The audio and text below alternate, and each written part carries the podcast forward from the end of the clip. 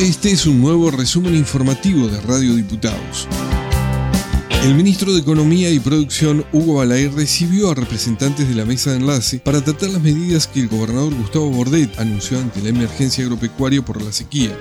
Los beneficios para los productores estarán contenidos en un proyecto de ley que el Ejecutivo enviará a la legislatura.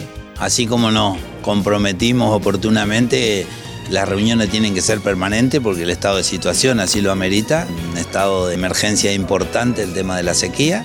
Y bueno, hoy básicamente compartimos con las instituciones que representan o que forman la mesa de enlace, primero las medidas que nuestro gobernador Gustavo Bordet anunció en el mensaje de la legislatura, esto es eh, la exhibición de impuestos del inmobiliario rural 2022 a quienes están en emergencia y también la especificación de que cualquier productor que esté dos años consecutivos en emergencia sea considerado desastre y esto es un proyecto de ley que vamos a estar elevando la semana próxima a la legislatura.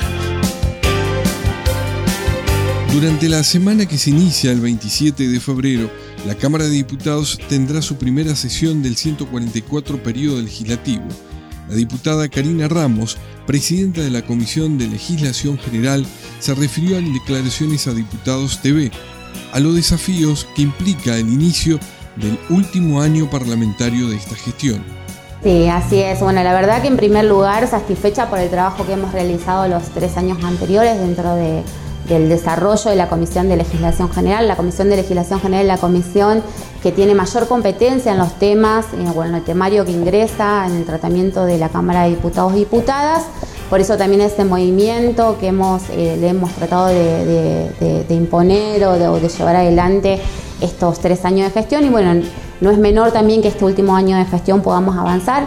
Entendemos que todavía tenemos leyes importantes que tratar, que generar debate dentro de, la comisión y también dentro del recinto y estamos abocados a eso, ¿no? en organizar una agenda que nos permita poder eh, priorizar temas que entendemos que viene vinculada con necesidades de la sociedad civil, que vienen con inquietudes de sectores de, participación de la sociedad y por otro lado también agenda que necesita el Poder Ejecutivo que de alguna manera tenemos que acompañar desde la legislatura.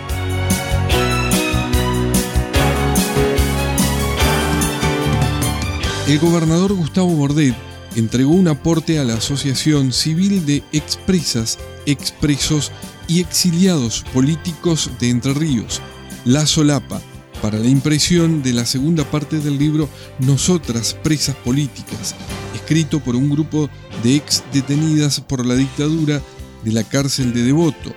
El diputado Néstor Logio acompañó estas gestiones.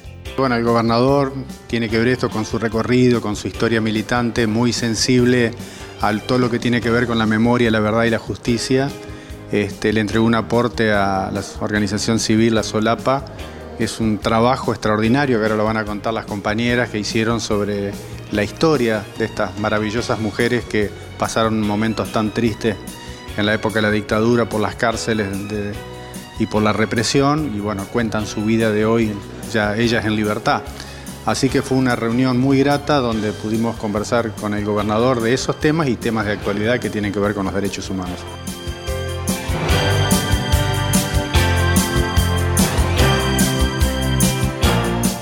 La diputada Vanessa Castillo presentó un proyecto de declaración expresando su preocupación por los acuerdos firmados entre el Gobierno Nacional a través de la Secretaría de Energía con las empresas distribuidoras del mercado eléctrico mayorista, en virtud de las cuales se condonan las deudas de estas empresas con Camesa. En diálogo con Radio Diputados, se refirió también al movimiento turístico del fin de semana largo de carnaval. Sí, la verdad que un fin de semana muy movido, con muchísimos turistas y realmente hoy hablábamos en Radio Chajarí temprano que, que las seis localidades del departamento Federación tienen sus atractivos, sus diferentes atractivos y, bueno, y que se han, se inundado de turistas porque esa es la realidad. Y la verdad que muy bueno por, por los comercios, por la actividad comercial, nuestros comerciantes, la verdad, eso hace que tengan una reactivación y que puedan seguir trabajando y creciendo. Así que bueno, gracias a Dios tenemos esa bendición por otro lado.